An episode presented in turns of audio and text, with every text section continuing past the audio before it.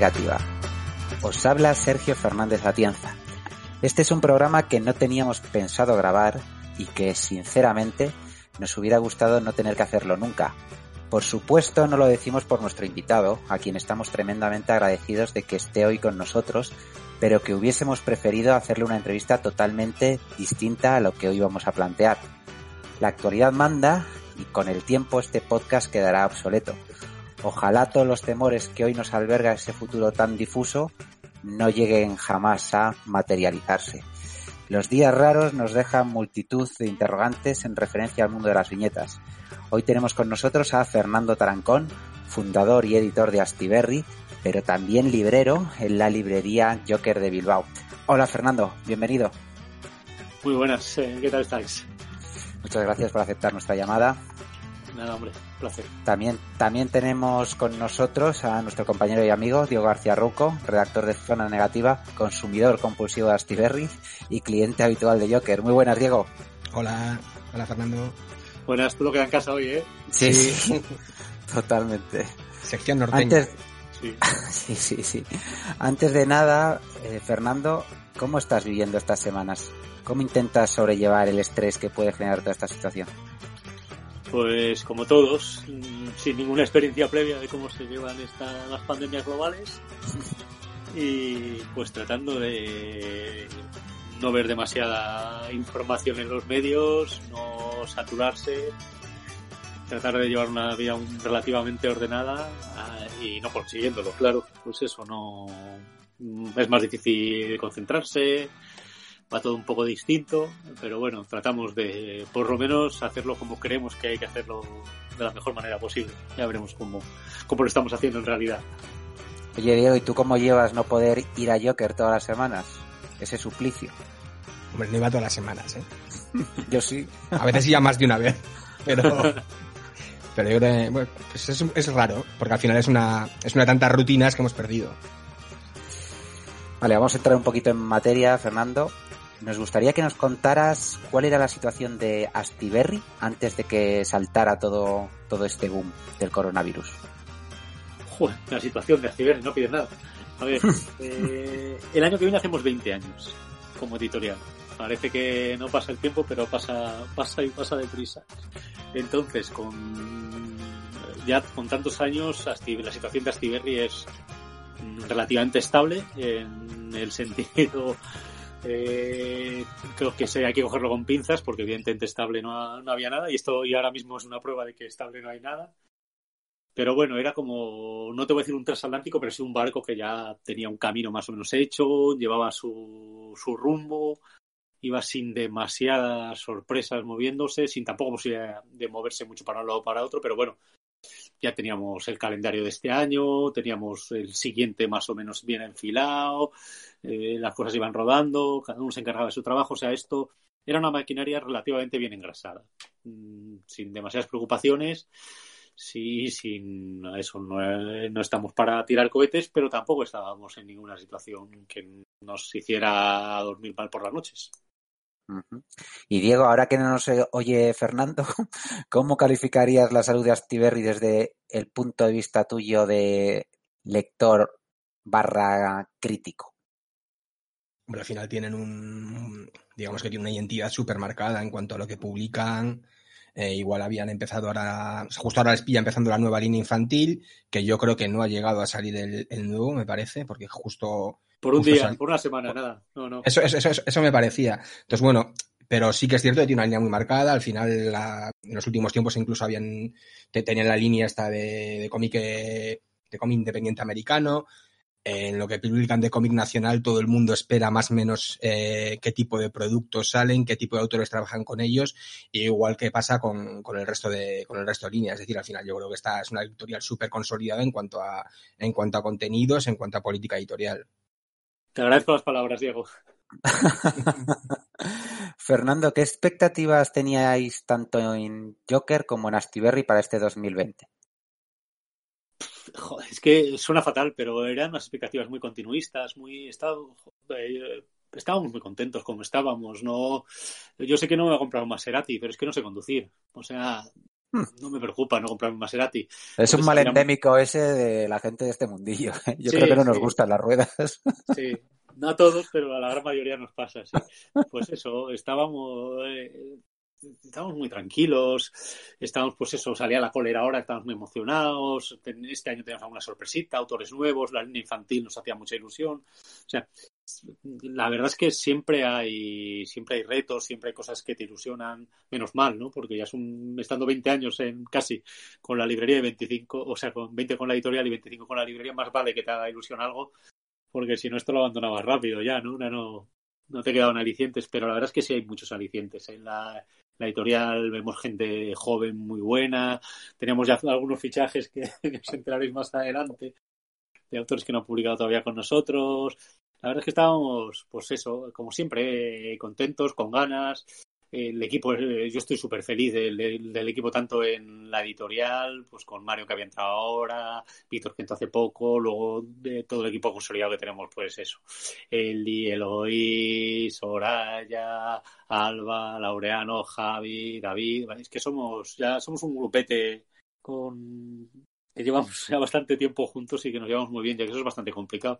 Y la librería tres cuartos de lo mismo. O sea, ahora estos días me preocupa más llamar a Aurelio, escribir un mail a, a Miquel por ver qué tal están, que por qué va a pasar con la, con la librería cuando abrimos, que también nos preocupa, claro, pero, eh, pero al final la, personas, lo primero son las personas aquí, por lo menos para nosotros. Y aprovechando que eres dos caras de, de esa misma moneda, Igual que te hemos preguntado antes por Astiberri, ¿qué momento está viviendo Joker como librería especializada de referencia? Pues me voy a ser, va a ser una entrevista muy aburrida porque voy a repetirme bastante. Pues es un poco lo mismo. Llevamos muchos años. Lo que más miedo me da la librería es que nos estamos convirtiendo en señores muy viejos igual, ¿no? Que ya vienen los chavales jóvenes y que no nos pasen por la, no nos adelanten por la izquierda y por la derecha, ¿no? Y yo creo que todavía aguantamos, todavía tenemos esas ganas de leer TVOs, todavía nos emocionamos mucho al leerlos, todavía nos gusta descubrir autores nuevos. Y, yo creo que eso es lo que nos mantiene. No te voy a decir jóvenes porque no vamos a mentir a la gente, pero sí, no sé, mm, relativamente, no sé, no sé qué palabra emplear para no decir jóvenes, pero, pero actuales, ¿no? Relativamente en forma, ¿no? Para que no te aburras, ahora empiezan las preguntas. para que tengas que pensar un poquito. ¿Crees que esta situación que estamos viviendo ahora con el tema del coronavirus dichoso ha acelerado la llegada de una crisis que todo el mundo apuntaba que era inminente? ¿Estamos hablando del sector o estamos hablando de la economía global? Bueno, vamos a hablar un poco a nivel global, sí. La economía global yo creo que sí que se veía que iba a venir una crisis o algo así. Yo creo en ese sentido esperamos que no fuera como el 2008, pero, pero no tenemos ni idea. Bueno, parto antes de seguir hablando. Todo lo que digo, esto son especulaciones desde una ignorancia bastante absoluta. ¿eh? ni tengo conocimientos económicos más allá del perigo como cualquiera de nuestros oyentes, ni creo que mi opinión sea demasiado importante ni, ni válida. Pero sí, pero puedo decir que sí que nos temíamos algo en breve. El sector yo creo que estaba relativamente bien. Había una sobreabundancia de publicaciones, estábamos saturando el mercado, nos estamos acercando un poco cómo estaba funcionando el sector del libro, pero bueno, supongo que eso al final acaba autorregulándose las grandes eh, aprietan y las pequeñas pues mm, hacemos lo que podemos, que no es apretar, evidentemente. Bueno, aquí expertos no somos ninguno, aunque últimamente eh, salen muchos expertos en la tele diciendo cosas totalmente contrarias los unos de los otros, así que no sé también qué verosimilitud tiene esta gente. De todas formas, os quiero preguntar ahora a los dos, ¿se puede salir de esta crisis de una forma diferente a lo que se hizo con la del 2008? ¿Cómo lo veis? Yo, sinceramente creo que es una crisis muy distinta. Entonces, mm, eh, si es muy distinta, puede haber mecanismos distintos de salida.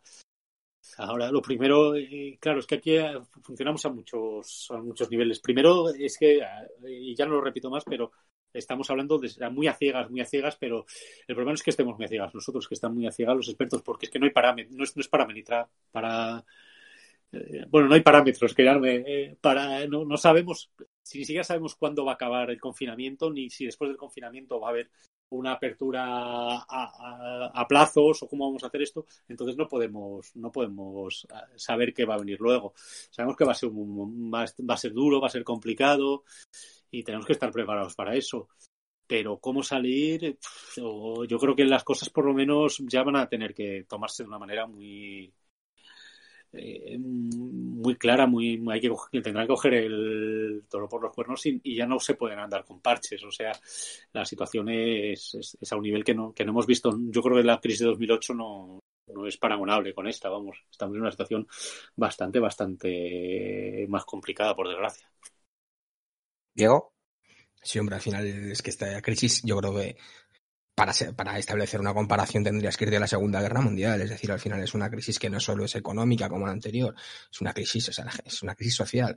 Yo realmente creo que no va a haber cambios, mmm, por lo menos en la forma de, de, cambios económicos, seguramente habrá cambios a la, más sociales, es decir, al final pues la gente yo creo que se va a ver un poco más retraída, más desconfiada, pero realmente en la forma en la que funciona el sistema yo creo desgraciadamente no, no va a haber ningún, ningún cambio. Quiero decir, al final estábamos afrontando ya una crisis eh, de medio ambiente y tampoco había unos cambios y una, y una, intención de hacer unos cambios para revertirla, por lo menos a, a, gran escala. Es decir, se hacían cositas, pero veíamos que, era, que los países eran incapaces de llegar a un mínimo entendimiento. Entonces, bueno, si hablamos de cambiar todo el y eso es una parte del sistema, si hablamos de cambiar todo el sistema, yo no creo que vaya a haber realmente unos cambios eh, apreciables más allá de, de, de, individuales. Es decir, habrá gente que será más, más retraída que otra y yo creo que sí va a cambiar la forma en que nos relacionemos.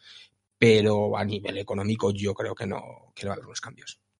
Ojalá me equivoque, un cambio social y se empieza a valorar la sanidad como algo que no, Quiero decir que como Yo creo que por ahí van a ir los tiros, ¿eh? Yo creo que sí que, que, a un nivel ya más macro, los únicos cambios que va a haber es que espero, deseo y no te voy a decir que intuyo, pero sí, sobre todo espero que ya el estado de bienestar, ya está, este desmantelamiento ya, por lo menos en parte, deje de estar en la agenda ¿no? de, muchos partidos políticos. Me parece que en las próximas elecciones, por mucho que se esté vendiendo ahora lo que se está vendiendo y cómo se estén comportando los, no voy a entrar ahí eh, todo el espectro político, que ya no va a estar eh, en la mesa el desmantelamiento de la sanidad pública. Me parece que ahora ni, ni el partido más ultraderechista, más liberal o como queramos llamarlo, puede, puede plantearse el, el quitar camas, por ejemplo. Uf, yo no lo tengo tan claro, ¿eh? que son tres años. Soy un optimista, soy un optimista, pero, pero me parece que, es, que, que, eso por lo menos ni en tres años van a estar preparados para. Nos tirarán por otros lados, ¿eh? pero eso me parece que va a ser más complicado.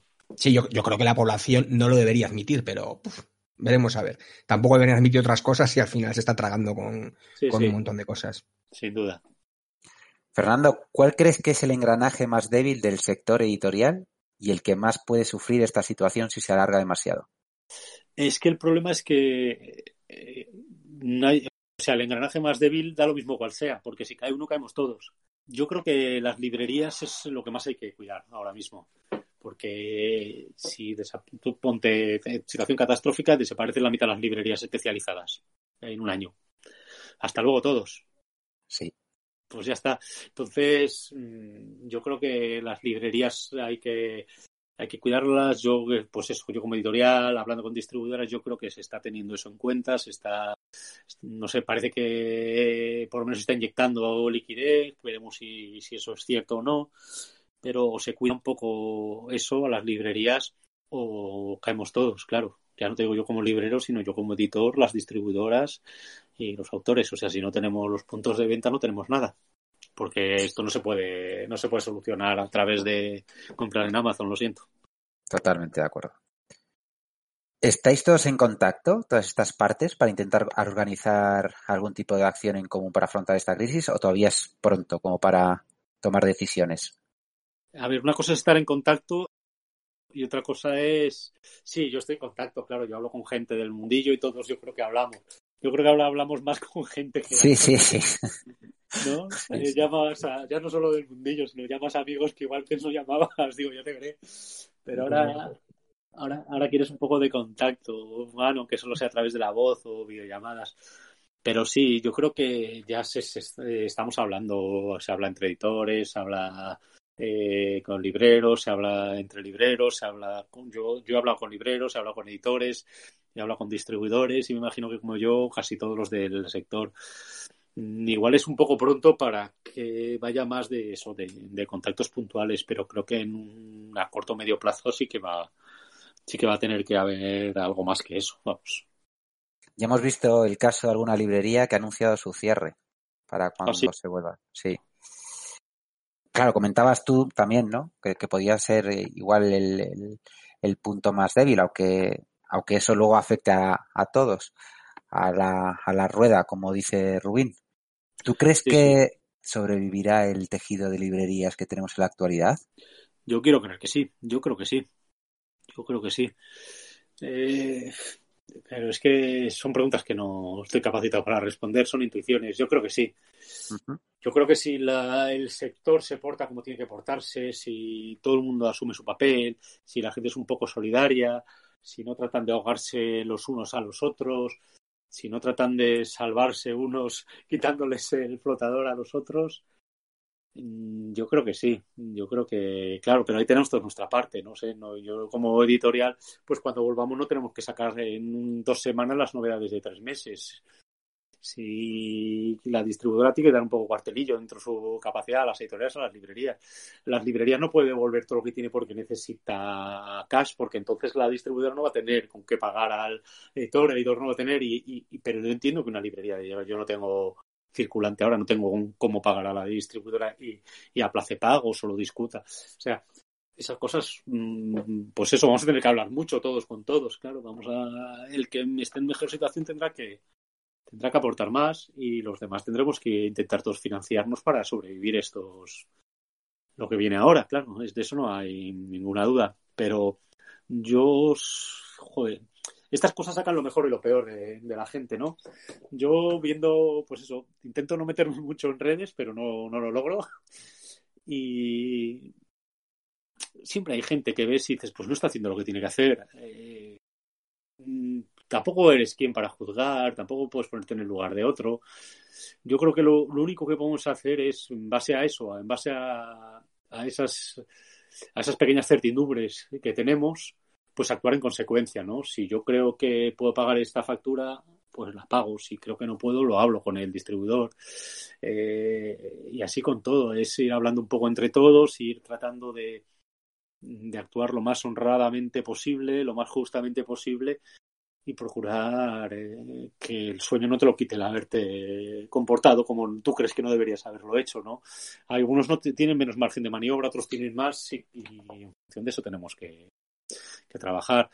Eh, no sé, nosotros, por yo te puedo hablar solo de nosotros, ya tanto con Íñigo, mi socio en la librería y, con mi, y, y con- y hablando con mis compañeros de la librería y en la editorial igual, lo único que hemos hecho es eso, pues cuando el viernes decidimos que el sábado no abríamos, aunque tampoco tengo que decir nada porque el lunes no hubiéramos podido abrir, ¿no? Pero bueno, fue una decisión que hicimos asum- asumiendo unas consecuencias, ¿no? Eso no era, no era para que nos dieran palmaditas, era porque estábamos acojonados, porque creíamos que estaba en una situación peligrosa que, que, y que no podíamos poner en, en riesgo a la gente. Pues, pues en ese momento actúas así.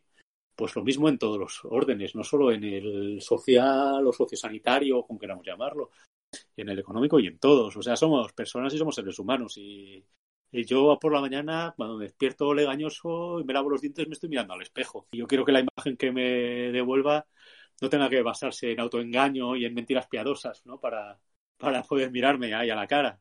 Y supongo así todos. ¿Ves una posible solución si la cosa se pusiera fea en este sentido, que las librerías se reinterpretasen como webs de compra online y cómic digital? ¿O, o eso no, no lo ves como, como una solución? Si es solo cómic online, no lo veo. Eh, sí que mm, la otra opción sí que la veo más factible, centrarse en el en la, en la venta, en la venta en la venta por correo, en la venta por agencia. Nosotros tenemos, la mayoría de las librerías tienen venta online. Yo creo que esa es una opción, que, o crear plataformas conjuntas, hay mil cosas así, pero, pero lo importante es eso, que se respete un poco la cadena. Que, pues, eh, si vosotros comprabais en Joker, pues compréis en Joker. Si fulanito eh, compraba en Generación X, pues que siga comprando en Generación X. Si este compraba en Norma Comics, que compre en Norma Comics. Si esto compraba en Universal, que compre en Universal. Eh, o hacemos eso, o una de estas, alguno de nosotros se dirá hasta luego. Pero claro, es que seguimos en lo mismo, son solo, son solo ideas, no eh, yo antes cuando la gente digo venir a mi librería, yo digo venir a mi librería porque da algo. ¿Qué es lo que da la librería? Pues digo, pues tenemos un personal con cierta especialización, eh, tratamos de, de trabajar bien, tener mucho material, mucho fondo, exponer bien las novedades, hacer charlas. Igual que yo, todas las librerías, todas las librerías creo que intentan hacerlo lo mejor posible. Entonces, si tú vas a una porque crees que te da ese plus, pues con la venta digital eso se va a perder. O sea, con la venta online eso desaparece porque es dar a un botón. Entonces, eh, durante un corto periodo sí que puede valer la eso, la, relación que ya humana que existe antes. Pero como medio de final, como medio de. O sea, esto tiene que durar así X meses, más no, claro, más no va a poder. Más, más no va a sobrevivir así. Sí, ya hemos dicho en, a la entrada, en la entradilla, que, que el programa se iba a quedar obsoleto. Al final sí que creo que era un poco necesario hablar del tema. Lo que pasa que, pues obviamente sí que estamos haciendo muchas hipótesis. Hacemos todos hipótesis de todo, ¿no? Porque por desgracia, pues nadie tiene aquí la bola de cristal y, y ninguno sabemos lo que lo que va a pasar. Pero sí que queríamos seguir hablando un poquito del tema, pues porque bueno, al final eh, somos todos parte de, de este mundillo y, y claro, claro y bueno, pues eso, ¿sabes? Acercarnos un poco al oyente y, decirle, pues, pues, cómo, cómo vemos la, la situación y cómo creemos que, que, puede llegar a ser, aunque luego no, no acertemos. Pero bueno. El mundo de los videojuegos lo, lo, está petando ahora con las ventas en digital. ¿Vosotros en Astiberri estáis notando aumento de, de ventas bueno, ha, ha, habido un aumento de ventas, sí, sí que ha habido un aumento de ventas. Eh, ¿Sirve para algo ese aumento de ventas? Pues, pues no. O sea, nosotros sabemos que, o sea, nuestro, nuestra apuesta por el digital es una apuesta a medio plazo y sobre todo era una apuesta eh, que lo que queríamos era un servicio. O sea, lo que cuando hace unos años abrimos el, apartado digital, nuestra pretensión era que nadie dijera yo me pirateo los cómics de Steve porque no están en digital. Entonces, nuestra, todo, todo nuestro planteamiento a la hora de, crear eh, cómic digital era desarmar a eso, a, ese, a, esa persona, ¿no? A la persona que dice yo lo pirateo porque todos los porques que podía poner ahí se los queríamos quitar. El de porque esto va a una multinacional, no, nosotros no trabajamos, no va, los compras directamente a la editorial, no va a Amazon, no va, porque eh, la mitad del dinero va al autor, el van sin DRM, la compra, el material lo tienes tú, lo, o sea, el precio era una tercera, una cuarta parte de su precio en físico. O sea, mm, nuestra apuesta en digital, lo primero que nos planteamos era eh, quitar, eh, eh, quitar eh, cualquier motivación para, para no comprarlo en digital a alguien que quisiera comprarlo en digital, que nadie nos pusiera una excusa. Es decir, que tú quieres piratear, perfecto, pero si te estás bajando la música pirata, no me digas que es porque Spotify es muy caro. O sea, cuéntame otra cosa pues queríamos hacer lo mismo. No me digas que el cómic en digital es muy caro o, o, o, muy difícil de conseguir o lo que quieras. Yo eso eso no lo queríamos quitar y eso lo hicimos. Que igual no hemos hecho marketing bien, que igual, pero que no lo hemos movido como debiéramos, pues puede ser. Ahora estábamos precisamente hace un par de meses o tres estábamos intentando reactivar el digital un poco, pero sabíamos que iban a ser unas betas residuales. De hecho, todo lo que hemos hecho ahora, la campaña que hemos hecho esto, sacando algunos cómics eh, digitales gratuitos, los, eh, los, los, las lecturas a domicilio que hemos sacado, ahora el primer libro de los tres que vamos a sacar. Todo esto responde mucho más, mucho más. No te digo que solo, ¿eh? porque al final es, nunca sabes muy bien por qué hace las cosas. Vuelvo a lo de te mueves por intuiciones. Era mucho más por sentirnos útiles, por intentar mmm, dar algo, que porque creamos, ah, que eso nos iba a reportar a nosotros beneficios de que nos fueran a comprar más o eso, porque sabíamos que eso iba a ser muy, muy mínimo, ni tampoco porque creíamos que realmente la gente necesitara tener cómic digital, porque había, hay muchas, o sea, la gente tiene ahora muchas cosas que leer, tiene muchas opciones, tiene eh, streaming, tiene videojuegos, o sea, hay, la gente sí que tiene con qué entretenerse digitalmente y también había muchos recursos de cómic gratuitos. Pero no sé, nos impelía la, la, situación a decir, pues nosotros vamos a colaborar también, vamos a dar algo. Era, yo creo que nos interesaba más, nos, nos, apetecía más por dar la noticia, porque la gente viera, joder, pues qué majos que están dando, pero no, no por nosotros, no por el que nos digan que majos, sino porque la gente dijera, ah, qué guay, una buena noticia, ¿no? Está un este, me apetecía más casi la buena noticia y que luego se lo lean, ¿no? Pero es que si no se leían ese, iban a estar entretenidos con otra cosa. Iban a, o sea, no vamos a decir que no hay cosas para hacer pero no sé, estás ahí impotente ante una situación que te devora, que te, que te devasta, que en la, en la, que eres absolutamente impotente y dices, pues este, este minúsculo granito de arena, pues lo vamos a echar, ¿no? Aunque sabemos que sirve para poco. Pero no que me parece que es, un poco, es humano, ¿no? el, intentar colaborar desde esa minúscula parcela. Y es lo que hemos intentado hacer. Como consumidor, me ha pasado exactamente lo que dices, ¿no? O sea, al final, pues estás ahí en Twitter y de repente te salta la noticia y dices, te anima el día un poco, ¿no? Es como, anda, ¿sabes? Mira, mira que. igual tú ya lo has leído, pero dices, pues bien. sí, sí, no, no, no, no por eso, independientemente, ¿sabes? ves los Claro, y ves los gestos de la gente y al final dices, coño, pues también creo un poco más en la humanidad, ¿sabes? Que, que antes. Porque, joder, al final, pues eso, ves los gestos de, de diferentes personas que, que desde el primer día están ahí al pie del cañón o aportando su granito de arena, igual que nosotros. Pues bueno, eh, ahora grabamos todos los días unos programitas pequeñitos para, pues eso, intentar acompañar a la gente también cada día. Entonces, pues bueno, eh, es arrimar el hombro y, y yo, vamos, desde luego, vuestra, vuestras iniciativas, que sí que es algo que quería luego comentar contigo, Chapo. Y, y vamos, y aparte el catálogo que tenéis online, los precios creo que lo has comentado, pero vamos, o sea, es que son, están al alcance de cualquiera y ahora mismo, más allá de, de toda esa oferta que hay, que es, que es tremenda en todos los, los aspectos, pero dentro del mundo del cómic, si queréis acercaros a alguna obra de Astiberri, que como sabéis tiene un catálogo espectacular y eh, está en digital, vamos, o sea, por muy poco dinero os la podéis hacer sin tener que moveros de casa, sin poner en riesgo vuestra salud y seguro que os va a, a reportar un buen rato en estos tiempos tan jodidos que nos toca vivir. Hecha la puli, Fernando. Vamos a continuar. Eh, antes has comentado algo de la, reprogramación, de la incertidumbre de la situación. ¿Cómo afrontáis este, este punto de la reprogramación de vuestro calendario de publicaciones de cara al futuro? Pues estamos ahí en ello. O sea, de momento atrasamos las cosas, retrasamos todo un mes, pero claro, eso es como muy de, primero. Eso es lo, primero que haces. Luego tendremos que ir viendo cuánto vamos a estar así, cuándo vamos a poder empezar a sacar novedades y luego nos tendremos que replantear el calendario, porque algunas cosas se tendrán que adelantar, otras se retrasar. Tendremos que intentar que, claro, hay que generar cash para la editorial porque tenemos sueldos que pagar, autores que pagar, imprentas que pagar y comida que comprar. Entonces, ya te digo que yo no quiero un Maserati, pero comemos todos los días todos. Entonces, eh, va a estar complicado y vamos a tener que hacer muchas cábalas y muchos muchos cambios y, y, todavía es muy pronto para saber, pero evidentemente sí tendremos que tener cambios en la programación seguro. El problema es que la gente del cómic normalmente somos de letras y no de números, entonces eso se nos suele dar peor. Sí, pero a la fuerza orcan, amigo. Sí, sí, sí, sí.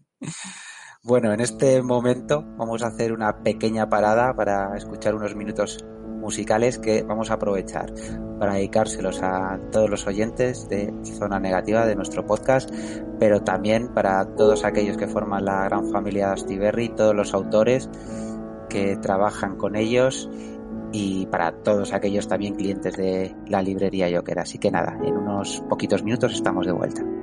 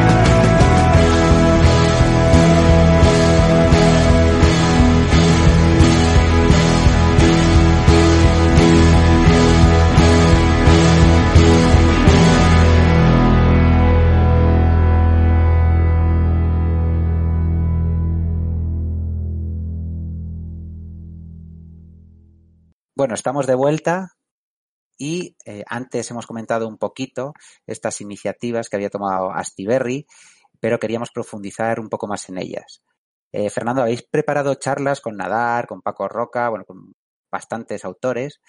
También habéis proporcionado esas descargas gratuitas de algunas de vuestras horas. Vamos a recordar a los oyentes que pues eh, tenéis el héroe, ¿no? Creo que David Rubín. Eh, sí, empezamos con La Bala del Norte, luego Memorias de un hombre en pijama, El héroe y ahora estamos con eh, las lecturas a domicilio, que es una cosa que nos hace mucha ilusión porque cuando surgió esto se nos ocurrió, digo, vamos a escribir a, a los autores, vamos a escribir a nuestros colegas y les vamos a decir que nos que, que, a ver si tienen. Tampoco queríamos que hicieran nada, ¿no? No queríamos que trabajaran para esto, ¿no? Pero decimos, seguro tenéis alguna historia por ahí, que habéis publicado algún fanzine, que tenéis inédita o algo. Si tenéis cosas así, mandárnosla y sacamos un, libro para la gente, solo gratuito y solo para esto, o sea, y lo vamos a vender luego ni nada. Algo para hacer rápido y que la gente tenga material de lectura. Y nosotros mandamos esto un poco así al tuntún y nada, en cuatro días teníamos 500 páginas, o sea que madre mía. Qué maravilla. Diego, ¿le has echado un ojo ya a esto o no? Pues lo he descargado hace un rato y lo he mirado por encima y he visto alguna, sé que había alguna historia que ya estaba publicada, que ya había leído, pero sí que tiene muy buena pinta. O sea, había leído la de Sarriera porque aparecía en el ahí en el cómic que salió con el, sí, con en el corto. concurso. En esa, corto. Esa, creo que de ahí están publicadas en, en libros de Astiberri, esa y la de David Rubin. Sí, la de Rabito, es verdad también, sí, sí, sí.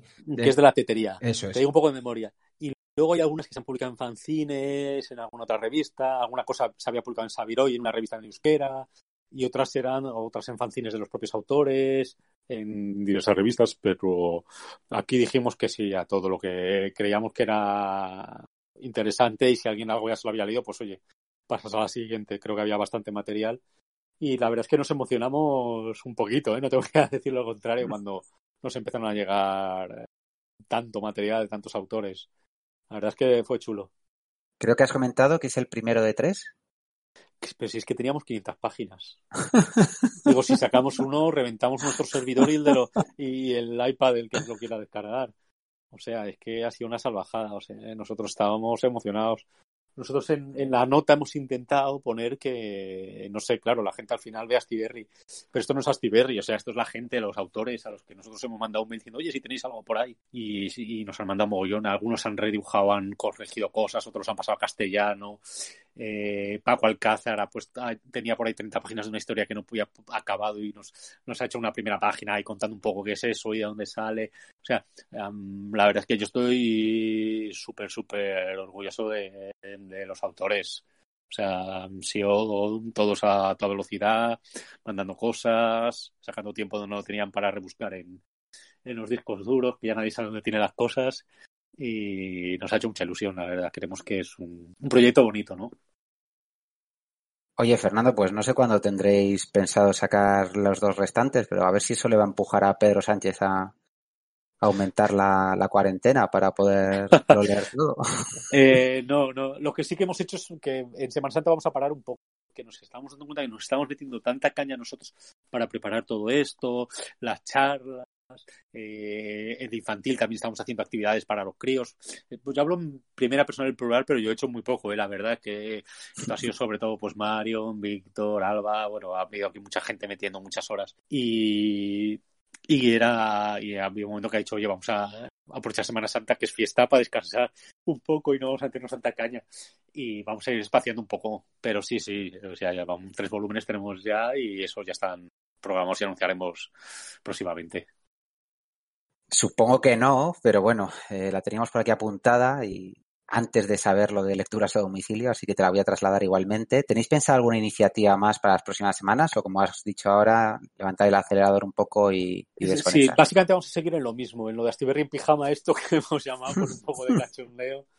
seguir con las entrevistas por Instagram, que quién te iba a decir que me va a volver Instagramer yo, con lo poco que me gusta a mí. Yo soy de leer en redes, pero yo no escribo nunca, me dan soy como de estos, como ya señor muy mayor, que le da como vergüenza de, de contar sus cosas y hablar en, en, Instagram y en Twitter y todo esto. Tengo de todo, pero no, nunca pongo, nunca lo pongo, nunca pongo nada, porque me da un poco de cosica. Mejor, así no, así no metes el, así no la cagas. Sí, es lo que le acaba pasando. Ni, ni, siquiera es por el pánico ese, es porque digo, digo, pero que es que no tengo nada que decir que le interesa a nadie, o sea, Pero en fin, bueno, cada uno es como es.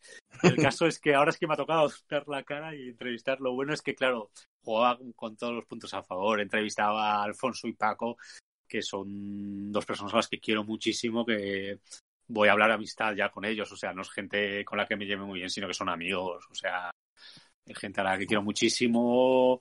Eh, les tengo una admiración tremenda y, joder, pues charlar con ellos para mí es un, una delicia, es un placer. Aunque me tengan esperando un ratico al principio, pero bueno, no pasa nada.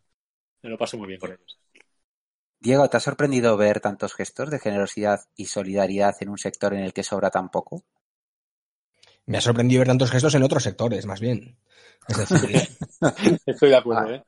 O sea, no tenía ninguna duda de que al final, o sea, sí que, sí que debería hacer a la gente reflexionar, sobre todo porque es muy fácil y desde algunos desde algunas opciones políticas atacar a la cultura para defender a, otro tipo de otro tipo de empresas que no están haciendo una castaña. Y dices, jo, aquí hay gente que anda justa, porque al final los autores pues andan justos, y grandes empresas no están haciendo, no están haciendo nada. Entonces, bueno, igual hay que es algo a pensar eh, cuando salgamos de esto. ¿Quién estuvo, quién, quién de lo poco que tenía dio algo y quién de lo mucho que tenía no hizo una mierda? Entonces, sí que, sí que, o sea, que decir no me sorprende. Realmente al final, pues el, digamos los autores, las editoriales, eh, son hay una parte de, de, gusto por lo que hacen que, hace, que te hace ser más generoso que en otro, que en otros ámbitos. Fernando, decías. Pues esto, no, no estoy de acuerdo en lo que.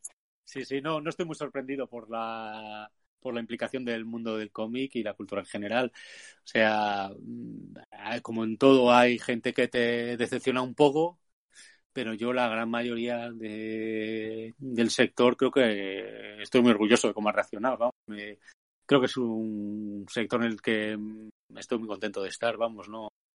Yo cuando voy a un salón del cómic eh, me alegro de ver a casi todos, la verdad. O sea, lo puede llevar mejor o, regular con algunos, pues como todos, pero estoy muy contento, la verdad. Creo que tenemos, yo siempre lo comento, hablando de sectores culturales, y algún, algún periodista me, que me decía por qué son tan bajos en el cómic. Yo, yo, tengo una teoría que es que aquí todos estamos porque nos gusta mucho esto. O sea, te gustan mucho los TVOs. A ti, a mí, a un otro editor, a un librero, a un autor.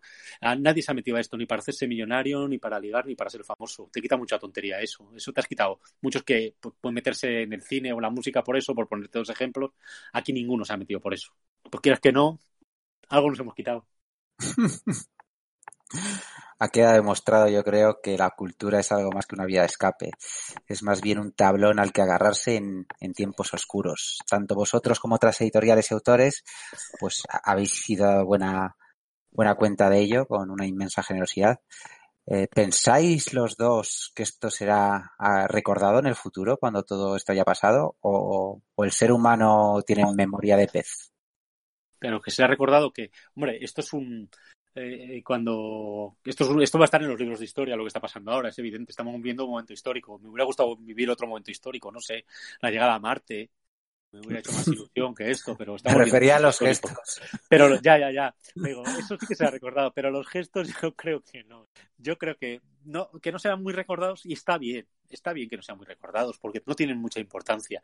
O sea, sí que habrá. Eso, yo, yo tengo una memoria muy frágil en muchas cosas. Entonces yo veo a alguien que, con el que, hace mucho tiempo no le veo y digo, este me hizo una putada y no me acuerdo cuál es. O este me cae muy bien y sé que es majo y sé, igual no te puedo decir por qué pues yo creo que por lo menos eso, igual, igual no se acuerdan de, pero alguien dirá, hay gente que se portó bien o que intentó, pero si es que tampoco, ya te digo, si es que no hemos hecho ni nosotros ni, ni nadie ha hecho nada ahí muy espectacular, ¿no? Hemos metido horas porque hemos querido meterlos y porque creíamos que había que hacerlo, pero, pero tampoco hemos salvado ninguna vida, o sea, y, de, a mí me, a mí me, me emociona la, la, la, pobre cajera que le ha tocado sin comerlo ni beberlo estarse mm. pringando ahí estos días.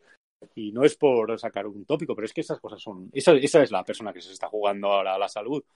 Pues nosotros hemos hecho lo que hemos podido desde, desde casa, pues porque estás encerrado y te subes por las paredes y quieres hacer algo, lo poco que puedes. Pero bueno, que si luego alguien dice, joder, pues los de los TVO reaccionaron relativamente bien dentro de lo que cabe. Pues, pues guay. ¿No? Diego, ¿no estamos a la altura de Mancio Ortega entonces? Por suerte no, ¿eh? Hombre, yo quería tener la billetera, pero ya. Pero bueno, no, tampoco quería explotar a niños para que me hagan ropa por dos euros. Bueno, no nos tires la lengua. No nos tires la lengua. patrocina este programa Inditex. Bueno, seguimos. Fernando ha sido muy criticada por los aficionados de- del mundo del cómic, e incluso otras editoriales, la política que han tomado otras compañías durante estas semanas manteniendo su servicio de compra online. ¿Qué piensas tú sobre esto? Es que juzgar eh, desde una posición ahí de, eh, potencia moral, yo que no lo he hecho, pues yo, yo no lo he hecho porque yo creo que no había que hacerlo.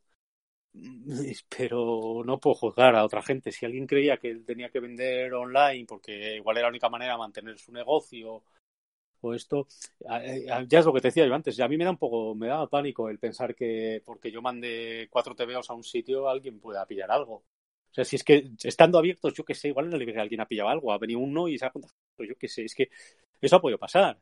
Entonces ya, yo no quería mandar paquetes. Yo, pues si estamos un poco más achuchados, tampoco nos iba a sacar de pobres. O sea, si era o mandar paquetes o cerrar, pero es que mandando paquetes no iba a solucionar. Si, tengo que cerrar dentro de unos meses, va a ser lo mismo que haya mandado cuatro paquetes o, lo- o los que haya mandado. Entonces, mi, mi postura, eh, desde un punto de vista, eh, no sé, ético, a mí, a mí era no mandar, me, pa- me parecía. Pero te lo digo, pero, pero es que ni siquiera sé si tengo razón. Igual es peor. Por la, yo sé, yo solo puedo decir lo que, lo que siento y lo que y cómo hemos actuado nosotros. Y creo que la inmensa mayoría. Si alguien piensa de otra manera, pues actúa de otra manera. Yo, eh, yo no soy quien para juzgarles, no, no, no creo. O sea, uno cree que es así, tiene estas razones, las explica y él está tranquilo y cree que ha hecho bien, pues ya está, bien. No... Somos todos adultos que, que no. No, yo no quiero, no creo que deba entrar. O sea, yo pues, solo puedo explicarme lo mío, claro. Diego, mojate, ¿tú cómo lo ves?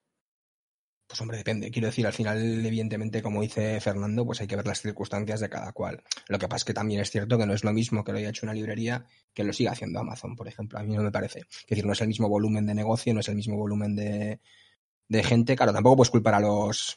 En este caso tampoco puedes culpar a, a los repartidores porque son unos mandados. Ah, no, no, Es por supuesto, eso lo último, vamos, eso ni Claro, efectivamente, ellos, ellos al final, bueno, encima las condiciones que tienen en algunos casos, pero que decir, al final obviamente no es lo mismo que lo hiciera, pues que lo hiciera Steve Berry a que lo haga Amazon, por ejemplo. Es decir, Sí. Amazon tiene un músculo financi- financiero que le permite soportar esta crisis. Digo, es un, la verdad es que no sé si Amazon ha seguido enviando, ¿eh? es, un, es un ejemplo, pero me refiero a ese tipo de negocios. Pero bueno, juzgar luego lo que haya hecho una, li- una librería, una editorial, y igual resulta que necesitaban el dinero sí o sí o echaban la o echaban el cierre no no parece no me parece no me parece justo sobre todo porque no sabemos las circunstancias que es un poquito lo que ha hecho Fernando Yo voy a reconocer que lo último que hice antes de enclaustrarme en casa fue ir a Joker a, a coger mis víveres y voy No a reconocer también que no, no quedaba papel higiénico. Pero bueno. Eh, Fernando, ¿cómo crees que puede afectar esto a la estabilidad de las editoriales que son más pequeñitas? Pues cuanto más pequeño, más difícil. Eso es que es así de claro, evidentemente. Eh, va a ser complicado, va a ser complicado. También depende de cómo vengan, porque si, si es una pequeña que está más o menos eh, bien organizada, bien saneada, pero por ejemplo nos llega a pasar a nosotros en los cinco o seis primeros años de existencia, ya te digo yo que esto no lo superamos. Te lo digo sin, sin, sin ningún tipo de, de duda. O sea, nosotros en los primeros años fueron muy duros económicamente, eh, estuvimos muy ahogados. Y si ahora hay editoriales que están en esa situación, que no lo sé, pues, eh, pues lo van a pasar muy, muy, muy mal, claro. Espero que no haya ninguna que esté tan así y que pueda haya liquidez, puedan entrar ayudas, financiaciones en relativamente buenas condiciones, pero, pero va a ser muy complicado. ¿Crees que el gobierno debe acometer ambiciosas políticas para ayudar al sector? Claro, claro, tiene que ayudar al sector, tiene que ayudar a, tiene que ayudar a todos. Es que yo digo, yo necesito, voy a- vamos a necesitar ayuda nosotros como sector. Eh, Sí, claro. Pero es que no se me ocurre ahora, me- no sé, eh, los menos los supermercados, no se me ocurre ahora quién no va a necesitar ayuda.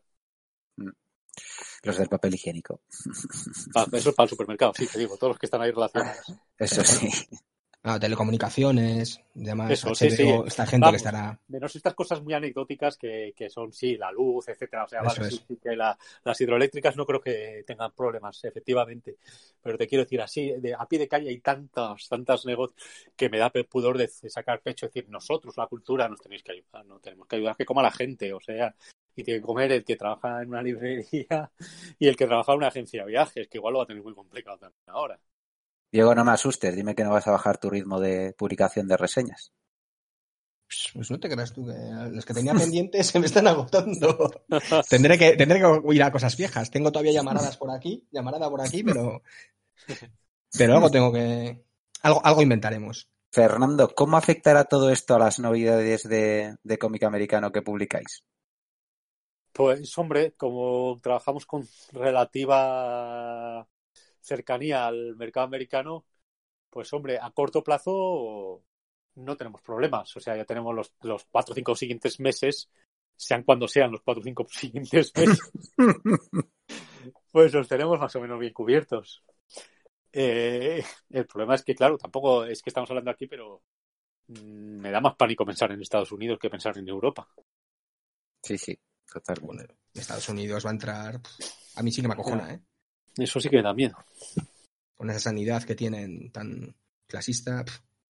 Por eso, Sí, además, además esta Diamond la que ha, la que ha dicho que tiene CAS para un mes, es que me algo me, me suena haber leído que habían, habían cerrado y que andaban ultra justo. Y dices, joder, Diamond, que es directamente casi un monopolio, Sí, Anda tan atrás. Sí, sí. O sea que si están así, imagínate. Eso es. O sea, si, si está Diamond así, ¿cómo estarán las librerías allí? Es decir, y bueno, librerías y pequeñas editoriales, es decir, al Sí, final sí, todo. Claro, sí, sí. O sea, quitando las grandes que tienen el, el emporio audiovisual, pues los demás todos temblando en todos los lados. Y es que no somos, esto es global, global. Sí. Tanto hablar de razas, de no sé qué, de países, tal, que somos mejores, que somos peores, pues ha demostrado, el virus ha demostrado que una mierda. Somos Pues todos sí. iguales. Sí, sí, sí. Tenemos los mismos cromosomas Eso es. y, no nos diferenciamos, ¿no? Ya lo siento. Y ahora que dices global, vamos a ponernos un poco trascendentes. Si el Joder. libre, sí, sí, cuidado, ¿eh? Si el libre mercado muere, ¿implicaría esto una mayor dificultad para publicar cómic americano? No. No creo. Igual importar cómics sí puede haber más mayor problema, pero por, por aduanas y cosas de estas, pero yo creo que a la hora de comprar derechos y todo esto, por mucho que haya aranceles o lo que sea, no creo que haya tanto problema, sinceramente. Pero ya te digo, ¿eh? que estas cosas Sí, sí, Esto, este, esto si lo vimos el año que viene, lo que estamos grabando ahora, creo que nos vamos a pasar vergüenza todos. ¿eh? Sí, no vamos a dar ni una. Sí, estoy absolutamente convencido. Sí, sí, sí. Bueno, seguro que al menos con lo que has respondido, más de uno habrá, habrá respirado tranquilo. Sí, si no sé la respuesta, tiendo a tirar a lo positivo, ¿no? Sí, sí, eso es. Estas son las indicaciones que nos dan a nosotros también. Sí, ¿verdad? Sí. Eh, Fernando, en una entrevista que hicimos a, a Rubín, eh, comentaba que si queríamos algún día tener una industria mm, fuerte en España, claro, todo esto antes de, de que saltara la liebre aquí, ¿no? Teníamos que generar copyright, ¿no? Crear obra propia. Vamos Sí. a ponernos positivos, ¿vale? ¿Piensas que en el mundo post-coronavirus se reforzará el consumo de productos de proximidad y la producción nacional? ¿Podría suponer esto un empujón a la industria del cómic? Si estás hablando de eso de cómic, mm, yo creo que no, que eso, eso no funciona así. O sea, eh, el consumidor eh, se va educando poco a poco. O sea, yo creo que ahora hay mucha más gente que compra producto nacional en cómic que hace unos años, porque antes eh, había más, había el- sigue siendo lo más lo que más vende, ¿no? El manga y los superhéroes, eso lo sabemos todos. Pero cada vez hay más gente que pica un poco las cosas, ¿no? Pues alguien que ha leído a David Rubin en, en sus cosas para Image, para Dark Horse o así, dice, joder, pues el tío ha venido aquí a una presentación, un par de majetes, explica bien, ha sacado esto, ha sacado lo otro, pues igual me compro otro con mi suyo y se puede comprar Beowulf. Y Beowulf también lo ha hecho Santiago García y le ha parecido que el guion no es malo. Pues de allí pues igual pasa a, y se lee García, que dices, pues si esto es de, esto es de tiros, ¿no? pues, y tiene, mala leche y humor, pues la gente puede ir, puede ir probando cosas, pero que de repente dice, no, se nos cierran las fronteras y no tengo, no he podido comprarme el nuevo crossover de los Red Lanterns contra los White Lanterns, pues me compraré el último de Antonio Hitos. Yo creo que eso no va a pasar. O no mm. tan rápido, ya me gustaría. Pero yo creo que eh, las variaciones son, eso es, es, más eh, cambios en lectores de, con el tiempo. O sea, eh, yo en la librería tengo experiencia de, claro, son ya años de cómo se van formando los lectores. Pues puedes entrar por el manga o por los superhéroes, pero igual, igual que, por ejemplo, tú puedes entrar por los superhéroes y empezar con Spider-Man y 30 años después seguir comprando Spider-Man y ninguna otra cosa más. Y no es ni mejor ni peor, pero eso es tu decisión como lector. Otro empieza leyendo Spider-Man, pero en Spider-Man ha leído, le ha gustado mucho la etapa de Straczynski, por ejemplo. Y resulta que ese no solo sigue comprando Spider-Man, sino que coge lo que ha hecho Straczynski en Image, en, fíjate, Top Cow, no te estoy diciendo nada, el Rising Stars. Y dice, joder, pues me ha molado algo de Image, pues entonces igual tira otras cosas de Image. Y de Image igual lee más cosas de Vértigo. Y de Vértigo pasa a este otro autor y, y va ampliando sus horizontes. Entonces habrá gente que es que no me parece ni, ni medio criticable, que dice yo leo mutantes o yo leo Spiderman o yo leo estas cosas, pues porque necesito un, eh, porque los he leído hace 30 años y son como de mi familia, coño que me pasa a mí, y, y solo quiero eso, y no hay ningún problema. Y hay otros que dicen, pues yo voy probando un poco de aquí, me voy ampliando gustos, voy creciendo y voy, probando otras cosas. Pues eh, cuanto mejor de este os hagamos de producto nacional, más gente que diga voy a probar qué tal está esto, va a seguir. Cuanta más variedad de cómic nacional distinto y más opciones demo y más material de calidad y, más lo movamos las editoriales, pues habrá, habrá más posibilidades de que, de que la gente les, nos dé una oportunidad, ¿no? Y vaya probando hoy el de Paco Roca y luego uno de Alfonso y luego pues pruebe con una cosa que le parece un poco más marciana, uno se ojea las niñas y dice, el dibujo parece un poco raro, ¿no? No es mi rollo, pero igual se lo lee y le gusta. Sí, yo te, te voy a confesar que soy el, como el ejemplo ese que has puesto al comienzo. y esa, esa curva sí que no se aplana, ¿eh? es imposible. No hace más que crecer. Pero bueno. Eh, Fernando, cuéntanos, ¿cuáles son los nuevos objetivos de, de Astiberri para este año? los nuevos objetivos, sobrevivir.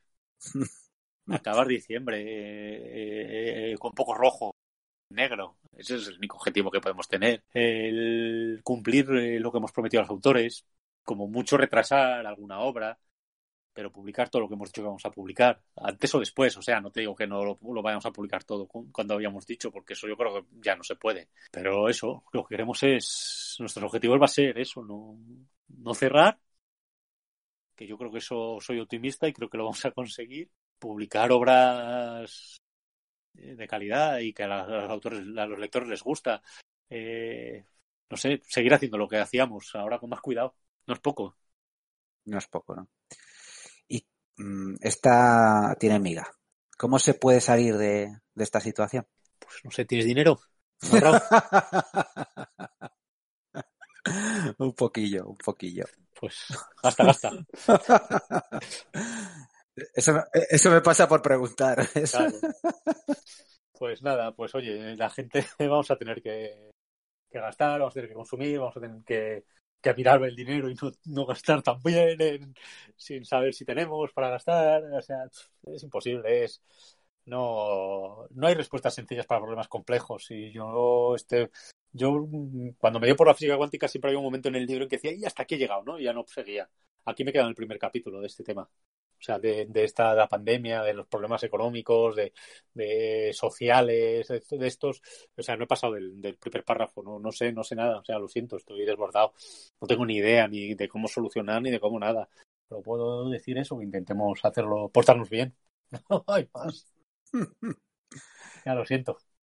¿Tenéis pensado tomar algún tipo de medida cuando Joker vuelva a abrir las puertas o vais a estar a... Sí, estamos estudiándolo, estamos mirando, estamos preguntando, pues no sé si hacer equipos de trabajo distintos por si acaso cae alguien, no sé, estamos dándole muchas vueltas.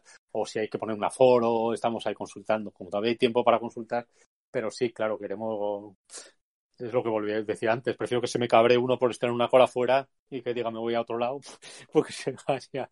Yo, yo lo primero, lo primero, hay que tener, hay que tener cuidado y hay que, hay que protegernos. Y cuando digo protegernos hablo en primera del plural, vamos. Pues vamos a ir terminando. Diego, ¿qué cómics que tenías pendientes has aprovechado para leer estos días y cuál nos recomiendas? Pues estoy aprovechando para releer a, a Mizuki, que me gusta mucho y que tenía los de Kitaro ocho comprados y creo que me ha venido parte el primero. Y sí es cierto que la su obra autobiográfica me gusta, me gusta un montón y aprovecha para leer eso y también aprovecha para leer, y ahí mi, va a ser mi, para que veáis que sí que leo superhéroes, aprovecho para releer la Legión de los Superhéroes de, de Levitch y Giffen. Ya está con su, con su cuña particular, Diego, también. Oye, que después de no sé cuántos años me compré un, un TV Superhéroes el otro día, ¿eh? Y no me gustó mucho. Fernando, ¿qué cómics que tenías pendientes has aprovechado para leer?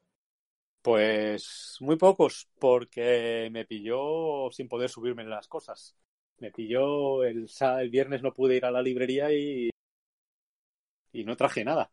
O sea que esto, estaba con lo mínimo. He estado leyendo mucho material del que no puedo comentar, porque estamos estudiando para ver si lo editamos o no, y las obras que tenemos ahí ya en, en capilla, pero, pero nada, mira, me he releído los X-Men de hablando de superhéroes.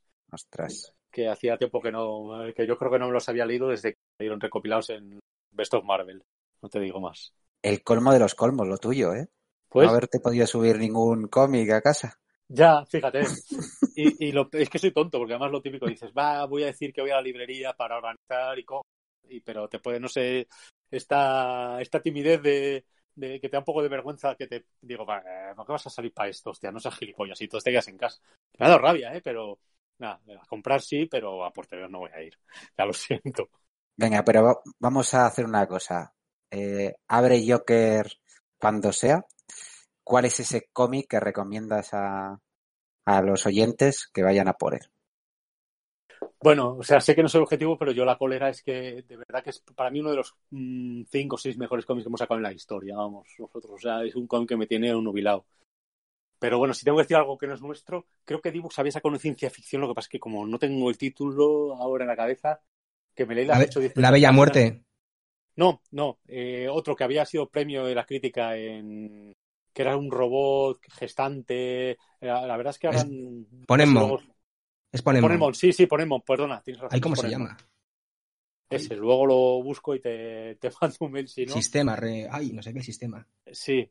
¿Error de sistema? No me acuerdo. No sé, leí 10 páginas o 15 y dije, joder, qué buena pinta tiene. Una leche. Ya cuando lo vuelva a coger ni me acordaré de qué iba. Yo he hecho aquí un jeroglífico para cuando vuelva Joker preguntar por ello. A ver si me sabéis decir cuál no, es. si ese me miras y me dices, Fernando, ese.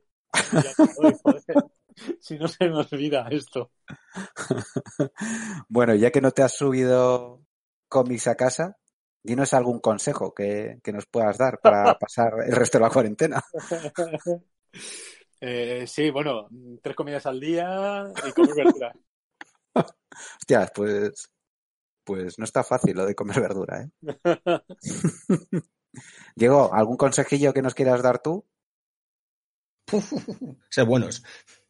Y cuando acabe la cuarentena, salid a comprar los cómics de la gente que se lo ha dado gratis. Pues sí, vamos a vamos a apostar. En vuestras librerías, ya vamos a decirlo todo. En vuestras librerías, yo creo que eso es lo fundamental, que la gente no se olvide de sus librerías.